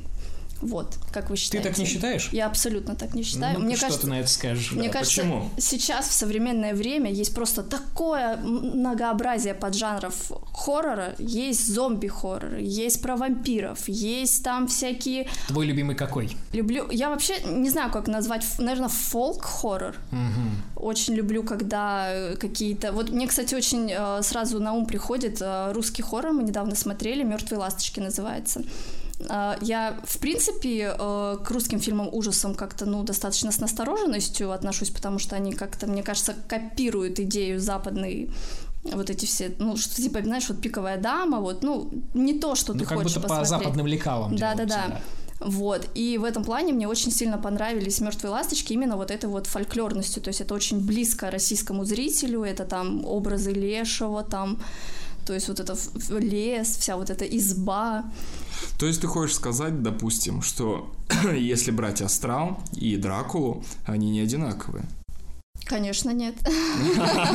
Вот, э, в принципе, вы сами... Как э, надо было ответить? Да, вы, не, вы сами слышите то, что э, ужасы, они не, одинаковые. Что в плане сюжета, что в плане подачи, что в плане режиссуры и так далее. Это тоже очень глупо так думать. Ну, и, естественно, если ты смотришь только одни слэшеры, то ты понимаешь, что да, это слэшер, там есть группа какая-то людей, подростков чаще всего, которых убивает какой-то маньячело в разнообразных э, м, Позах. об- образах. Не, почему? Э, В Вурхис, позах тоже. Крюгер, Госфейс и так далее. Их объединяет одно. Но если брать э, в, там, в широком контексте, есть э, те же самые, там, грубо говоря, вот, Астрал, э, паранормальные явления, э, одержимость Майкла Кинга, там, грубо говоря, э, Восстание мертвецов, Зловещие мертвецы, ну, которые абсолютно разные, э, что в плане сюжета, что в плане саспенса, э, там даже пугают по-разному. Поэтому говорить, что хоррор одинаковый, но это некорректно.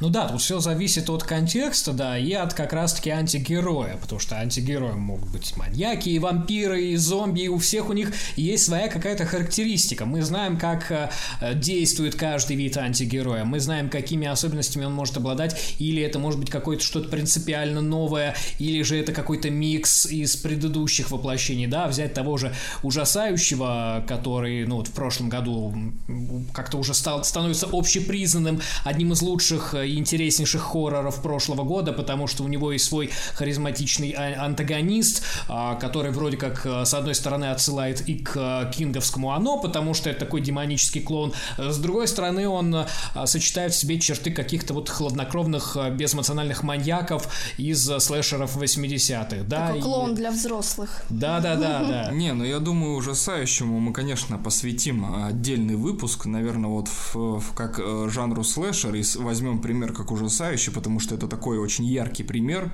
э, который сейчас у нас э, в современной культуре, и здесь есть о чем поговорить, и если даже учесть тот факт, что это у нас один из любимейших фильмов, его, конечно, очень сильно хотелось обсудить с разных сторон.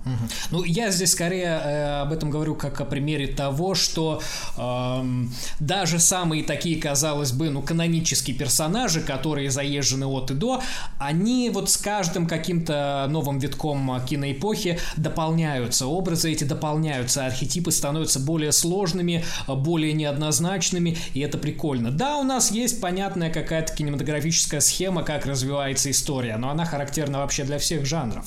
Да, там, если обратиться глубоко, уйти вглубь, у нас есть драма и комедия, да, хоррор может следовать и по тому, и по иному пути, но каждый жанр, у него есть какая-то своя структура, и хоррор, да, когда-то он, э, ну, уходит в какой-то застой, где-то он стагнирует, да, в 90 90-е для жанра такая эпоха неоднозначная. С одной стороны, там был какой-то, правда, застой, повторение пройденного на много раз, а с другой стороны, Уэс Крейвен э, воспользовался этой э, штукой и создал свой мета-хоррор Крик, да, который вроде с одной стороны повторяет слэшер, да, и все его особенности, а с другой стороны сам же на себя смотрит чуть-чуть свысока, чуть-чуть высмеивает и добавляет каких-то новых красок, благодаря чему до сих пор существует. Вот э, совсем недавно вышла новая часть Крика. В этом плане мне очень нравится хоррор-индустрия тем, что действительно вот ты смотришь э, фильмы, и ты видишь, как э, автор э, переосмысливает какую-то старую идею mm-hmm. и вносит в нее что-то новое. Вот так, например, «Солнцестояние», многие замечают, что есть какая-то схожесть с плетеным человеком, то есть это какая-то своя интерпретация вот этого фильма. И тот же вот, опять я приводила в пример с киномаринг, да, когда вот был популярные фильмы типа «Паранормальное явление», то есть сейчас они берут э, такую простейшую идею, да, там ночь, дети в доме одни. Статика. Да, много статичных кадров. Да, да, и как они это реализовывают с новыми какими-то визуальными, звуковыми средствами, и это очень круто. Мне вот еще вспомнился Суспирия, э, новое воплощение некогда культового Джало Дарио Арджента, как э, Лука Гуаданьино, такой фестивальный, вполне себе артхаусный режиссер, воплотил эту идею совершенно по-новому, дополнил ее новыми слоями, добавил красок, добавил э, Тильду Свинтон, совершенно невероятную в этом фильме, и сделал совершенно новое из этого кино отдаленно совершенно напоминающее старую Суспирию, но все-таки обладающую тем каким-то духом своим. Да, поэтому, поэтому вот так. Сейчас я предлагаю еще обсудить один миф, и Лера, я предлагаю тебе озвучить его. А, в общем, а, есть такой а, стереотип, что все фильмы ужасов, они кровавые. Там обязательно мясо, расчлененка, все в крови, все ужасное, отвратительное, неэстетичное, непривлекательное, угу. и смотреть это нельзя. Но не без этого, конечно. Но многие ради этого так-то и смотрят. Многие, но не все. Но есть такой огромный пласт вообще, вот особенно вот эти пост-хорроры, которые абсолютно отличаются своей визуальной составляющей вот от тех же слэшеров, что там в принципе, может быть, ну, там, конечно, будет процентов, может быть, 20 какой-то крови, но в целом там вообще не про это и совершенно про другое. Ну да, например, мне сейчас вспомнился фильм а, «Звонок» Хидео Наката, угу. да, я говорю именно об японском оригинале. По-моему, там не было вообще ни одной кровавой сцены. Там были, конечно, сцены не очень в чем-то эстетичные, достаточно жуткие, правда, страшные и пугающие, но вот такие достаточно бескровные. Они скорее брали какой-то своей холодностью и отчужденностью, да, что тебя погружает тоже в какое-то особенное состояние, несравнимое с тем, что происходит с тобой, когда ты смотришь какую-нибудь «Пятницу 13». И это то, как, правда, по-разному он может воздействовать на наши эмоциональные там И при этом он не менее страшный, да. не менее жуткий. Э, Для меня даже более, на самом деле. Скажите, а вы после просмотра звонка ждали в течение 7 дней, что с вами что-то случится? О да, о да, более того, я был достаточно юн, когда смотрел э, этот фильм, и э, такая дурацкая история. Э, мне было очень страшно. Это был, кстати, второй звонок, который шел по телевизору поздно ночью, глубоко поздно ночью. И я, правда, в какой-то момент испугался, что сейчас из моего телевизора кто-то полезет. Знаете, какая мысль меня спасла от этой моей э, идеи дурацкой? Что э, у нас э, в моей комнате был телевизор, и у нас в зале тоже был телевизор, и тоже он что-то работал. Видимо, отец заснулся включенным телевизором. И там тоже был включен этот канал. И я думал, ну вот, раз у нас показывают одно и то же, ну не пойдет же сразу два монстра за мной, да, не полезет этот призрак сразу из двух телевизоров, чтобы меня одного вот, э, не знаю, убить. К счастью, ничего не произошло, вроде как, э, но я, правда, тогда немножечко так обмочился. Я помню, как Метафорически выражаясь. Как я выключала телевизор из розетки и разворачивала его э, к стене, чтобы только никто на меня не вылез кошмар. А кто не боялся вот эту Самару из звонка? Мне кажется, ее это вообще кошмар детства. Фредди Крюгер и звонок. Это да, такие причем, два фильма. причем и взять тот факт, что я его смотрел в детстве, и мы его смотрели э, летом, знаете, после школы у нас были типа этих, э, там типа лагеря местного. Мы туда ходили, как вот на продленку, или я не помню, как это называлось. И кто и мы... вам предложил посмотреть звонок? Я не знаю, кто-то принес кассету. Это был совместный просмотр нами детьми, и мы даже все вместе его смотрели. А от этого страшнее, как бы еще страшнее стало. То есть э, я вообще переживал, я на телефон смотреть не мог. Я был бледный, когда проходил мимо телефона. Да. Да, я, кстати, много таких историй слышал, когда вот там же, особенно в американской версии, там вот, это, вот этот символизм э, символика в кадре, ее очень много, она очень такая насыщенная. И вот я тоже слышал много историй о том, что кто-то, проходя под лестницей после этого фильма, э, понял, что что-то плохое случится, кто-то там муху увидел на стекле, например, и понял, что вот смерть, кажется, да, уже пришла. Мухи, кстати, да, это тоже. После этого страшно было смотреть, если домой, не дай бог, залетела муха. Просто эстетика VHS, она вот э, задала невроза на следующее поколение. Мы, кстати, недавно обсуждали «Астрал», тоже же там, если там не нет ошибаюсь, крови, да, там но нет при этом вот я, допустим, у многих своих знакомых спрашиваю, чуть ли не один из самых страшных фильмов, то есть настолько да. он пугает людей, при этом никакой крови там ничего нет. Причем, если вспомнить фильмы об убийствах с ножом, ну назовем их так, да, о слэшерах и о каких-то схожих э, жанрах, поджанрах, а тот же «Психо» Хичкока, фильм об убийствах, по сути, да, вот про то, как э, один маньяк, э, слэш-маньячка, не хочется здесь спойлерить. Э, да, вдруг кто, кто еще да, не видел. убивает других людей, и это все показано так, что это происходит максимально бескровно.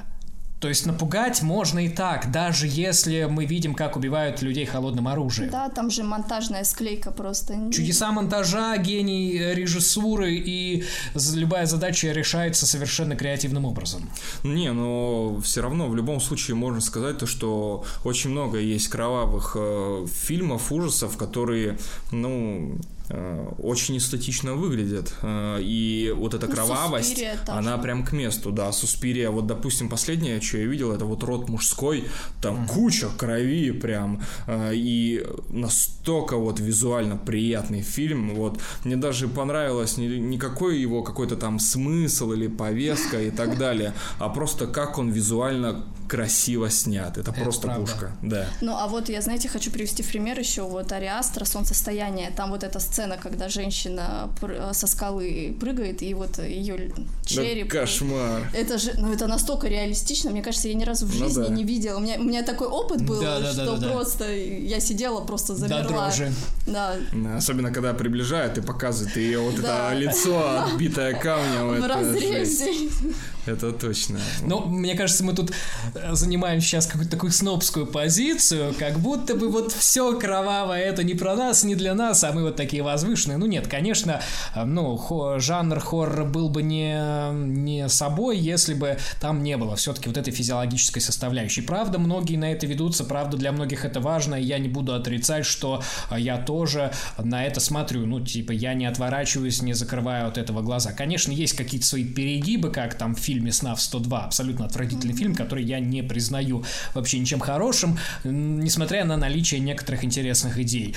А, но все-таки есть тот же ужасающий, да, который, ну, вообще-то выстроен на этой эстетике, да, выстроен на эстетике вот этого около трэша. Есть э, фильмы Тоуба Хупера, да, там, ну, я в частности говорю о техасской резне бензопилой, например, угу. которые, ну, вот как-то делают на это упор, на вот физиологической части. Но помимо э, этого там все-таки есть какие-то, какая-то своя эстетика. Э, ну и плюс ко всему э, фильмы э, категории Джалло, которые, правда, построены на том, как бы так покреативнее изобразить, покреативнее, поэстетичнее изобразить кровавое убийство. У Дарио Арджента этого было очень много. У Лючо Фульчи, который, э, ну, наверное, все-таки известен не своими какими-то сюжетными перипетиями, а вот этими именно экспериментами с физиологией, э, тоже этого много, и в том числе, как мне кажется, Дэмиан Леоне, режиссер ужасающего, он во многом вдохновлялся работами Фульчи. Ну, знаешь, я, я еще вот хотел расширить э, вот этот миф, э, то, что, знаешь, не только есть кровавые фильмы, но есть и отвратные отвратительные. Конечно. И вот, допустим, мне сразу первое приходит э, в голову, это вот э, жанр боди-хоррор, в котором вот эта отвратность очень хорошо продемонстрирована, когда вот там человек, э, муха, либо там вот что-то связано Человек-муха, с... Человек-паук. Человек-летучая мышь. Да, связанные с физиологией, то есть у человека там четыре руки, пять ног, или что-то какая-то происходит, трансформация ну, с его мужской, телом. кстати, вот это демонстрирует демонстрировал в одной из сцен, да. Да, и, конечно, это вот как и в кровавости, и в плане отвратности есть такая категория фильмов ужасов, которые вот, эм, ну, делают на этом, правда, упор, как сказал Лёша, и это совершенно правда, такое имеется, но, как говорится, не, это не во всех случаях. Слушай, мне кажется, тут важно учитывать, что эм, хоррор как жанр, построенный на устрашении, э, обращается к тому, что пугать можно разными вещами. В да. этом смысле можно пугать и физиологией, просто потому что мы, как а, ну, носители собственного тела, ну так-то за него очень переживаем. И если нас как-то чуть-чуть травмировать физически, это будет очень неприятная ситуация. И, ну, так как жанр ставит собой задачу пугать, а все-таки эта задача, ну, если не первостепенно, очень важна в нем, э, можно пугать и так.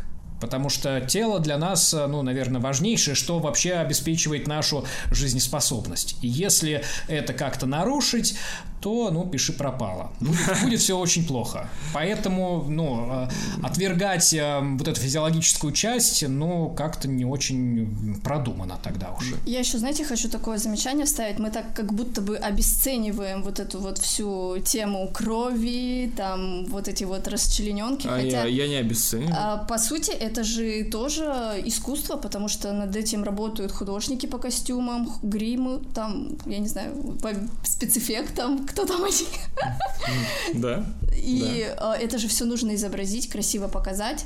Например, вот. Или наоборот, э, показать это отвратительно, ужасно. Это же тоже э, это режиссеры приходят к этому приему, чтобы вот э, показать это, насколько это бывает э, как тошнотворно, вот. Да, причем интересно, как это делает тот же, э, сейчас прозвучу как сноб опять, да, но Ларс фон Триер, например, а, да, в его вот в этом доме, который построил Джек, там не так много сцен насилия, и некоторые из них поставлены даже очень примитивно, но как работают, угу. да, то есть вот это искусство провокации, оно вот э, тоже имеет эм, большое значение для того, того, как фильм будет воспринят. Для То того... есть это даже выглядит эстетично. Это ужасно, но выглядит это эстетично. Это точно пробуждает. Я не, ну, не знаю, в случае дома, который Я построил Джек, было ли это эстетично, но это точно тебя на какую-то эмоцию э, пробуждает. Но вот в солнцестоянии, когда вот это, это же все равно, я понимаю, что это ужасно, но в целом это выглядит эстетично. Это снято, там, это ракурс удачный, это подсветка, все там как бы.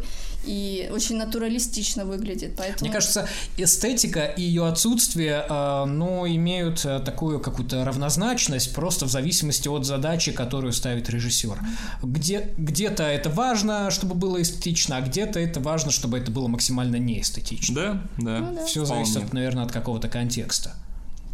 Потому что в том же солнцестоянии это выглядит, э, так скажем, дорого, а в том же ужасающем это выглядит утрированно, дешево, что, собственно, автор и хотел угу. сделать в стиле вот слэшеров 80-х. Да, а, я тоже с вами полностью согласен, коллеги. Да.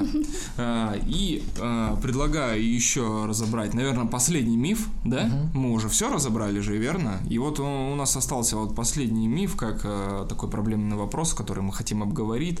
Это то, что хоррор чужд российскому кино. Отчасти Отчасти я с этим согласен. Ну-ка, давай. К сожалению, свои аргументы. я тоже. Да, очень мало есть российского кино в жанре хоррор, которые действительно признаны, либо хорошо сняты, либо можно сказать о том, то, что кино получилось.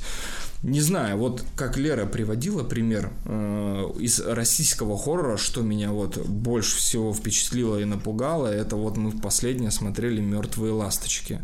Действительно, очень, э, стра... ну, очень пугающий фильм, даже учесть тот факт, что он малобюджетный, э, там действие происходит, грубо говоря, в домике, и там всего 2-3 актера, два, по-моему, основных, и все.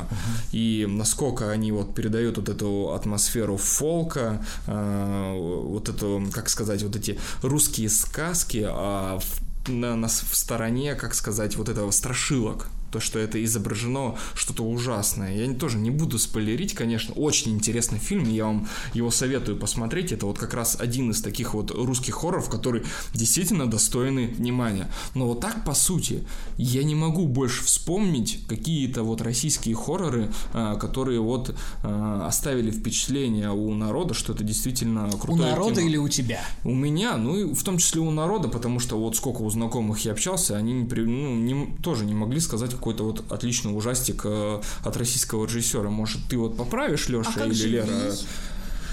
Ладно, да, Ви, точно, согласен, да, хорошее, да, было кино. Фильм, Я- который да. довел меня до истерики в Да, детстве да. просто. Вот, отличный пример. Я о нем совершенно забыл. В детстве реально я его смотрел, и это было очень жутко, страшно. Вот. Э, Он тоже оставил какое-то свое впечатление. Но не, ну, может, вы ска- расскажете еще. Я, кстати, Ви пересматривал относительно недавно, ну, вот в таком уже зрелом возрасте. Конечно, монстры из Ви сейчас выглядят максимально картонно, э, смешно даже, я бы сказал, но, но некоторые сцены, правда, поставлены очень Но в круто. Да, вот детстве. это вот летающее... Нет, и сейчас летающая в гробу Варлей классно выглядит, правда. Вот эти вот заст- застревающие в стенах а, а, бесы э, очень классно выглядят. И там, правда, ну, такая жуть какая-то, она все равно сохраняется. Если бы вот этот Ви, его вот внешний облик чуть-чуть все подпортил, но в детстве он, правда, выглядел очень эффектно. Не, ну может вы еще знаете какие-то примеры? А, Я знаю, я знаю. Ну, во-первых, тут э, прикосновение, все-таки стоит об этом сказать, да, фильм, который вышел где-то на рубеже ам, 80-х, 90-х, не помню в каком точно году, в 90-м или в 92-м году, один из самых э, страшных э, российских фильмов точно для меня, и, может быть, даже его можно поставить э, в, в- одном ряду с некоторыми западными картинами, потому что там вот э, помимо вот этой мистической истории э, про э, призраков из загробного мира, которые пытаются забрать там душу главного героя, очень классно передана вот вся безысходность той эпохи.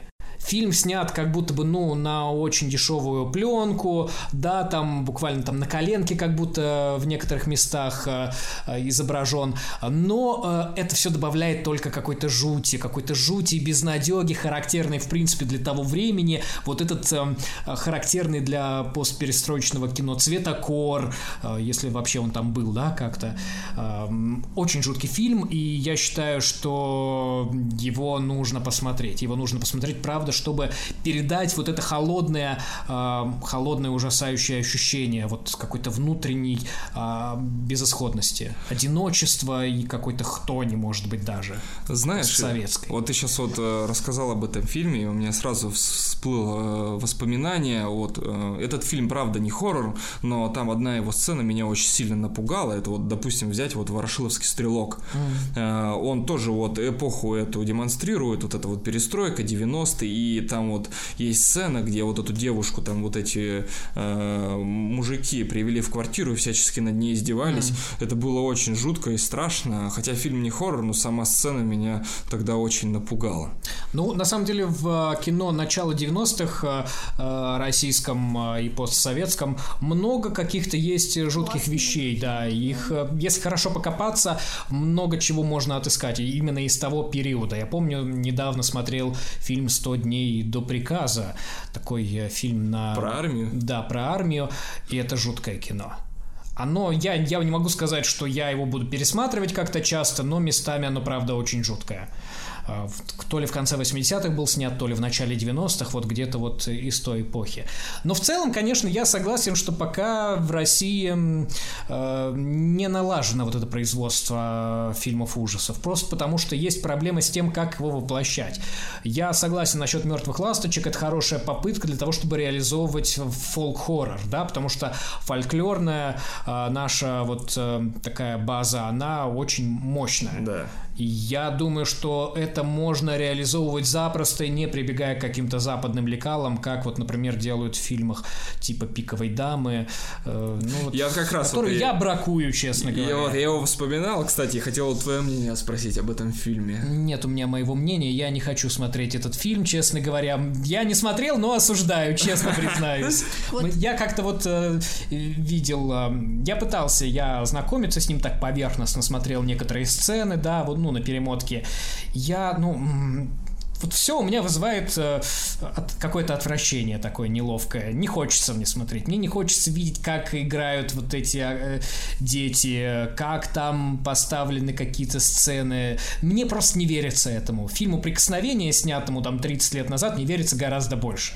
То есть получается такой парадокс, да, фильмы, которые сейчас популярны в топах там э, всяких кинотеатров, они не пугают, и они как будто менее качественные. Они как будто бы заигрывают, но да. заигрывают очень неумело. Это вот, я не знаю насчет фильмов, но я могу привести в пример вот сериал, который, вот, ну, из современный, что мне больше всего понравилось, это вот сериал «Топи», mm. где, мне кажется, в принципе, неплохо реализована вот эта тема русской глубинки, тоже вот эта вот фольклорная тематика, он оказывается очень метафоричный, в нем там есть очень такой серьезный смысл.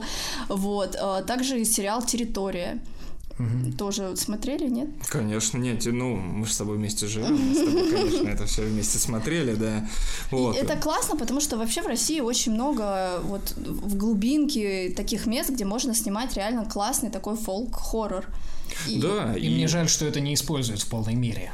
Хотя, знаешь, вот ты говоришь средства. Сейчас, в принципе, вот если ты смотришь сериалы, да, то видно, что уже кинематограф в России, в принципе, такой нормальный, то есть уже классно снимают все сцены, эффекты. Но я не могу это сказать в отношении фильмов, вот в отношении сериалов, продакшена, вот как снимают сериалы, да, можно сказать то, что реально качество на высоком уровне, но в плане фильмов как-то вот то ли сня... снимает хорошо, но вот в плане какой-то смысловой нагрузки или как вот саспенса очень отстает. Слушай, ну вот мне тут сейчас пришел в голову якутский хоррор, да, да потому что да, который имеет свою да. какую-то отдельную историю, и фильм Ичи, да, который да. вышел пару лет назад, кажется. Я про него Очень, забыл. очень мощный да, сделал в этом да, смысле да. рывок, он как-то сохраняет и свою самобытность, и, может быть, немножечко заигрывается с джей-хоррорами, да, как будто там есть что-то общее с японской, вот этой, с азиатской э, эстетикой, и остается самим собой при этом. И правда, вот якутский хоррор, он такой стоит немножечко в стороне, при том, что у него, правда, есть своя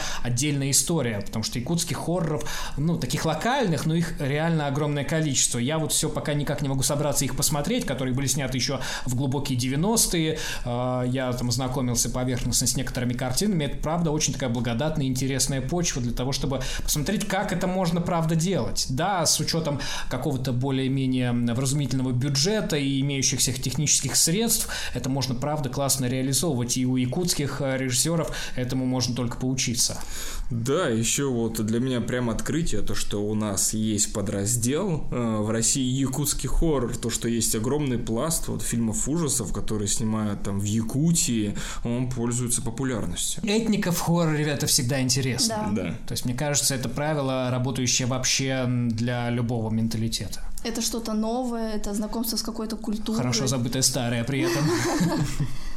Ну, еще тут э, хорошо бы вспомнить такой жанр, как некрореализм, мне кажется, он О. характерен исключительно как раз-таки для России, да, такой режиссер, как Евгений Юфит, э, э, работавший, ну, вот в основном в 90-е, да, наверное, самые такие яркие его картины. Э, «Папа умер, Дед Мороз», да, такая одна из самых жутких вещей, которые я видел в российском кино и в его творчестве, в принципе, которые, э, ну, его фильмы представляют собой, не сказать, что такие уж сюжетные произведения, там больше как-то настроенчески, метафорически, там есть какой-то условный сюжет, но э, построен как будто бы фильм не на этом, а на игре каких-то образов, э, настроения и так далее. И они по-настоящему жуткие местами бывают. Потому что, ну, если отталкиваться от названия некрореализм, да, как будто бы мы пытаемся поисследовать смерть. И в его фильмах это, правда, очень интересно а, прослеживается. Ну, если сравнивать с чем-то, наверное, больше всего это похоже на фильм «Голова ластик» Дэвида Линча. Вот какие-то у меня такие метафоры здесь возникают, потому что ни на что другое это тоже больше не похоже. Мне жаль, что с уходом Евгения Уюфита он относительно недавно ушел из жизни, и вроде как в эту, э, на эту территорию никто так и не заходит. Такое ощущение, что раньше было лучше. Ну, правда, вот хорроры там 90-х, они как будто более сильнее, чем сейчас современные. Хотя, по идее, сейчас столько возможностей. Но Я думаю, знаешь, а дефицит бюджета рождает большую свободу. Ну, кстати, да. Потому что вот смотришь очень много фильмов, вот там той же категории B, который там, или вот э, это, скрытая, не скрытая камера, макюментари. Макюментари. Макюментари, да. То есть, по сути, вот та же «Ведьма из Блэр», да, вот угу. настолько фильм да, из да. ничего, но настолько он культовый стал, настолько он повлиял вообще на хоррор-индустрию. Ну, как и паранормальные явления, первая часть, которая была снята, по-моему, за бюджет у нее был 15 тысяч долларов, что-то такое. И, и как окупилась И она? как в кассу у него собралась целиком там сотни миллионов или сколько там, очень много.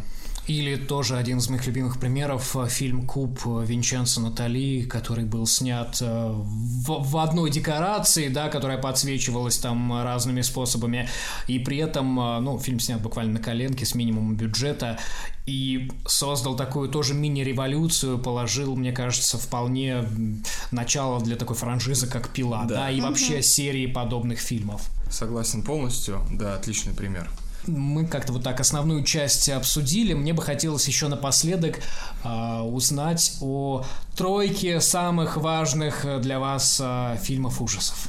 Никит, начнешь? А, да, ну, знаете, я, честно, не готов к этому вопросу, потому что... Импровизируй. Ну, я хочу сказать, ну, первый, конечно, вот как бы это не звучало мейнстримно, но «Астрал». Угу. Я считаю, что «Астрал» — это а, в этом плане крутой Ты фильм. как будто немножко оправдываешься. Мейнстримно, вот это вот все. Ну, да, если честно, потому что есть такое мнение, что там ценители хоррора, они, знаешь, типа, мейнстрим — это позеры, да, а вот э, какой-то брать арт-хоррор или какие-то вот копипасты, где вот, знаешь, не для всех, а для узкой аудитории это типа true. Ну вот, есть такое мнение, и почему-то вот у меня оно как-то вот в голове осело. Но да, могу сказать вот что «Астрал», э, конечно, очень сильное впечатление на меня оказало. Я считаю, что этот фильм принес какую-то э, какую-то новизну, э, даже в плане скримеров или так далее, и даже при, при вознесло скримеры в какой-то вот в мейнстрим, можно так сказать. Вот. А, второй фильм, конечно, я очень сильно люблю слэшеры, а, и мне очень нравятся старые слэшеры, ну, конечно, это ужасающие. Второй фильм мне он очень нравится, что он как бы возродил эту культуру слэшеров. Очень классно все там продемонстрировано, кровь, мясо, кишки, все вот на уровне. А, ну и третий фильм, который я могу вот так вот сказать сходу, который меня очень сильно впечатлил, и, ну, я бы сказал, что это «Психа». Mm-hmm. Вот, мне психа очень нравится, и я его смотрел, э, ну, уже в таком, э, уже более взрослым, мне было лет 28-29, и даже я был очень сильно избалован Ну, как жанром. лет 20 назад, получается.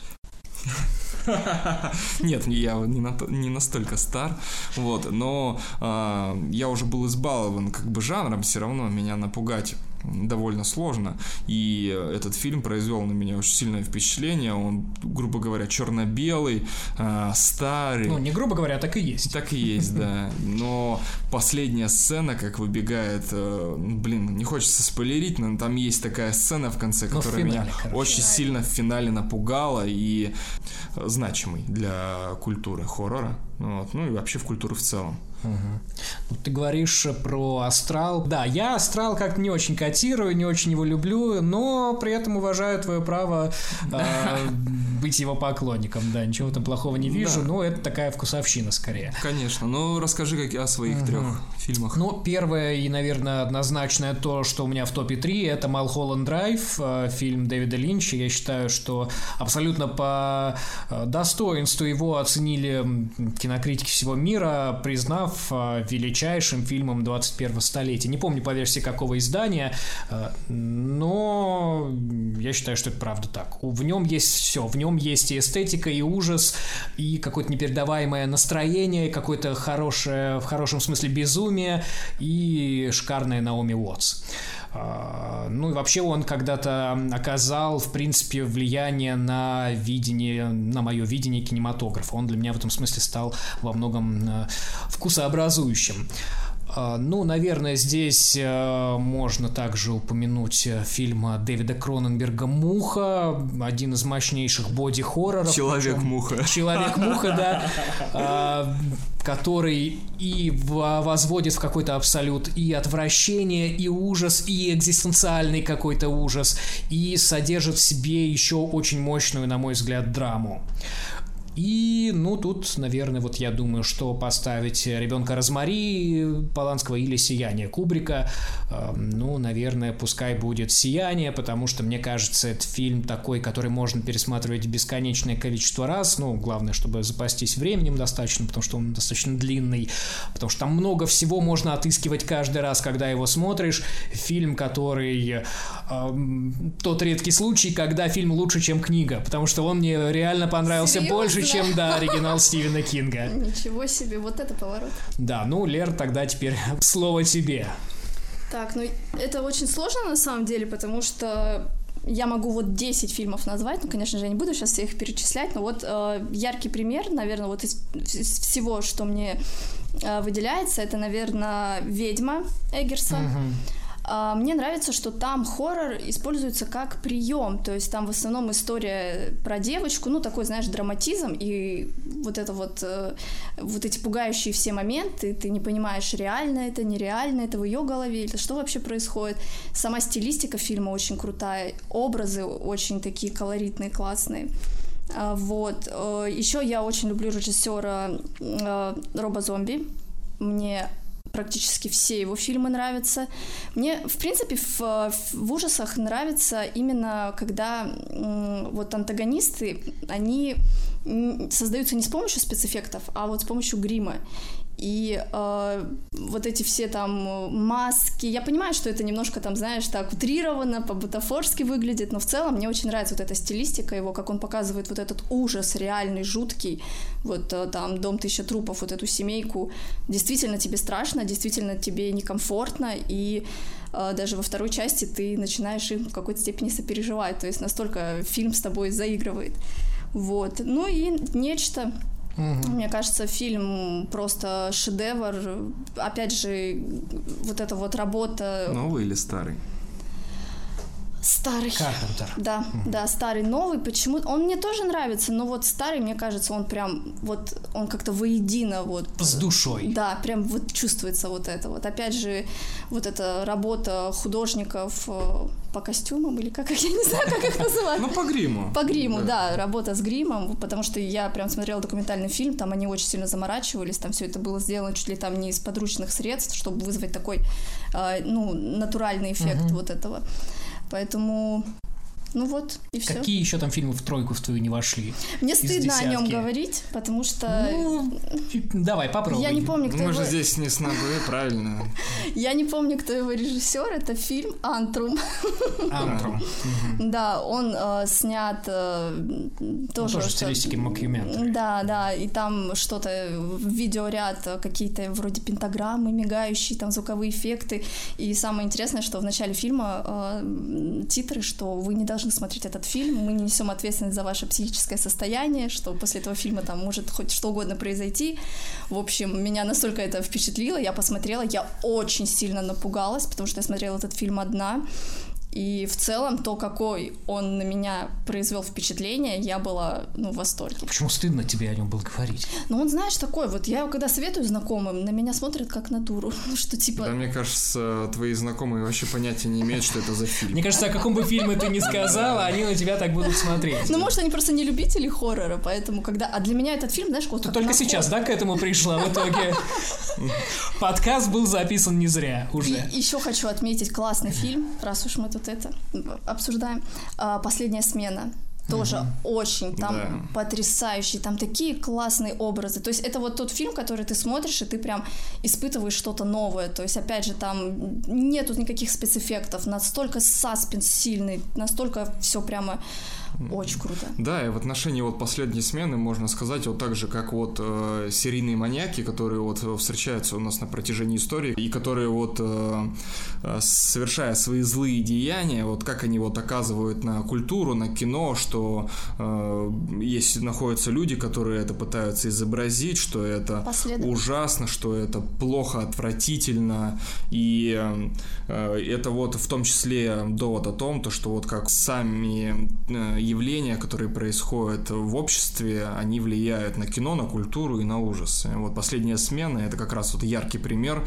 Я его очень советую посмотреть. Да, там много стример, э, скримеров, но он тоже, грубо говоря, я могу... Стримеры там не были, да, замечены вроде. Стримеров там не было, да, но там есть вот там сюжет получается вот как раз о секте. И я могу тоже сказать, что фильм очень, ну, такой малобюджетный, снят на коленке, но очень страшный, э, классно снят.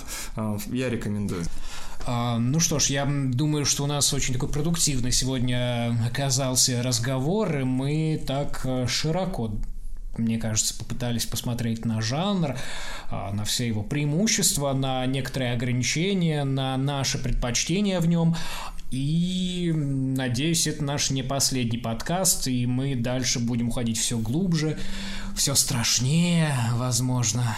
А, да, спасибо большое, что нас э, выслушали.